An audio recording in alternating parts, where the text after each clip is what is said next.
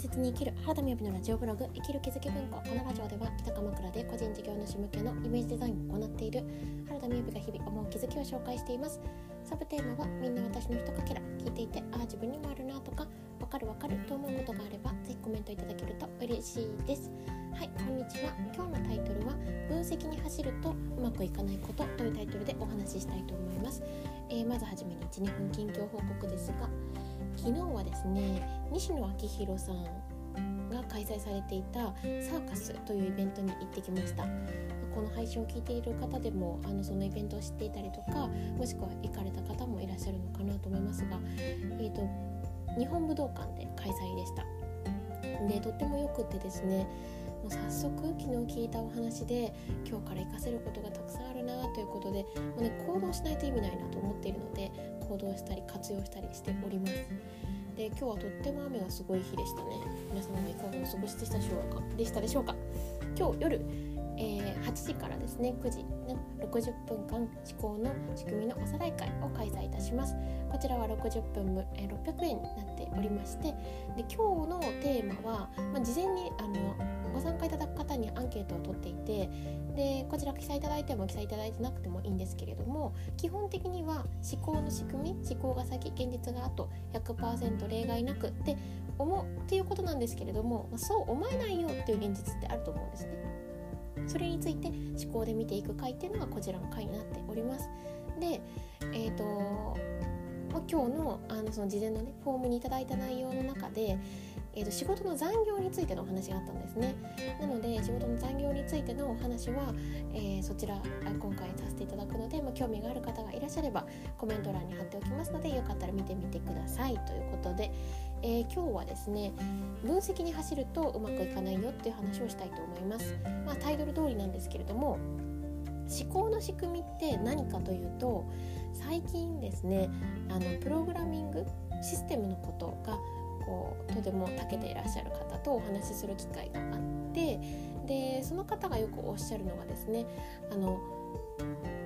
プログラミングって学ぶっていうことではなくって IT とかシステムとかね学ぶのではなくってもうやってみるしかないんだよねっていう。でやってみてやってみたものに対してフィードバックをしてこれはこうした方がいいんだよって言ってこれなんかよくわかんないけどだんだんこう改良されて出来上がってくる。でだからやってみないと分からなくってでその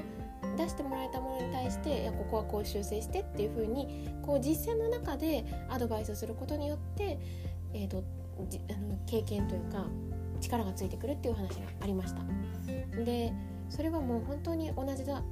なと思ったんですけれどもう一つ同じだと思ったのが結局どんだけ学んだとしても現実そのプログラミングに入れたもの入れたものがであのどんだけ頑張っても1個プログラミング間違えてたら作用しないんですよね。だから動くはずなんですけどっていうのはあの全然意味をなしてなくって動くはずなんだけれども動いてないっていうところに問題というか見たいところがありますよねっていう話があったんですよね。でそれっていうのはでもプログラミングを一つ一つ分解していけばどういうふうに考えたのかどういうふうにこの人が書こうとしたのかっていうのは分かるっていうでそれとすごく思考の仕組みの話は似てるなと思ったんですね。なんでかっていうとあの、まあ、その方と3ヶ月講座の話をしていて思考の仕組みの講座って体験講座基礎講座3ヶ月講座そして、え、おさらい会という4つの構成になってるんですよね。で今日おさらい会を開催するおさらい会は初めての方でも、えー、3ヶ月実践講座を受けていただいた方でもお気軽にご参加いただける会なんですけれどもじゃ3ヶ月実践講座の何がいいかっていうと結局自分で自分の思考を見ていくことができるもしくは自分の思考を成長させることができるという内容なわけですよ。じゃあどうやってそうやって行われていくのかっていうともう毎日グループで、えー、とご自身のあの本音に触れるワークを進めていただくんですね。そしてシェアいただくんですよ。でここで重要なのはどれだけあなたが考えたとかどれだけあなたが、えー、思ったとかってなんか強く言えば意味ないんですよ。じゃなくって今日という現実から見ていくんですね。今日という現実に何があったのかどう思ったのか。そこから思考意識を見ていくんですね。なので今日なのでめちゃめちゃ具体的だしなんなら過去なんですよ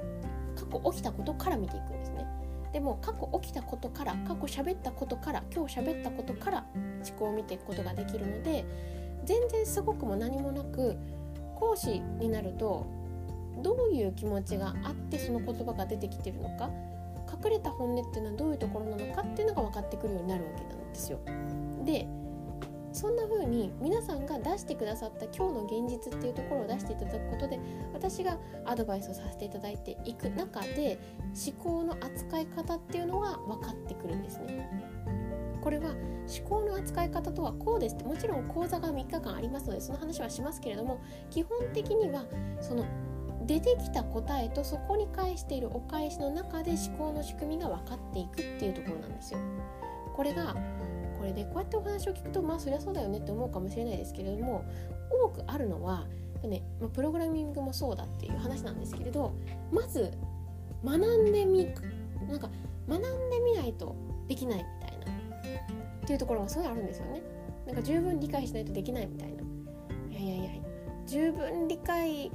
してできるのだったら、まあ、今日までにもうできているわけなんですけれども一番はやっぱりもうやってみるっていうのが一番なんですよね。やってみてそこから思考を見ていくっていう方向に行った方がもう爆速に速い。でなんかそんな話をこうちょっと今日あ最近していたっていうのがあります。ででなので、まあ、ある意味ある意味ですけれど計算式のようにその方がシェアしてくださる現実そして喋っている言葉に思っていることは出てくるんですね。ででそうやって考えてみると、まあ、だんだん生きやすいのが自分のことを分析するという感覚なんですよね。この自分のことを分析するという感覚になっていくと実はあんまり調子が良くなりません。なんでかというと一番大切なことは思考の仕組みのこの大元になってる潜在意識が感情優先なんだだからなんですね。感情優先とはどういうことかというとどう思ったかどう感じたかこの2つがすごく大切になってきます。ここが抜け落ちてしまっていると現実がなかなか動かなくなってしまうのでシンプルにまずはどう感じたのかどう思ったのか何をされた気がするのかその感じたことを見ていただくことが大切です。思うようにならない出来事の本音っていうのはシンプルなところにあるんですよね。なのでこのシンプルなところに触れていくっていうのがとても大切になってきます。ということで今日は聞いていただいてありがとうございました。それではバイバーイ。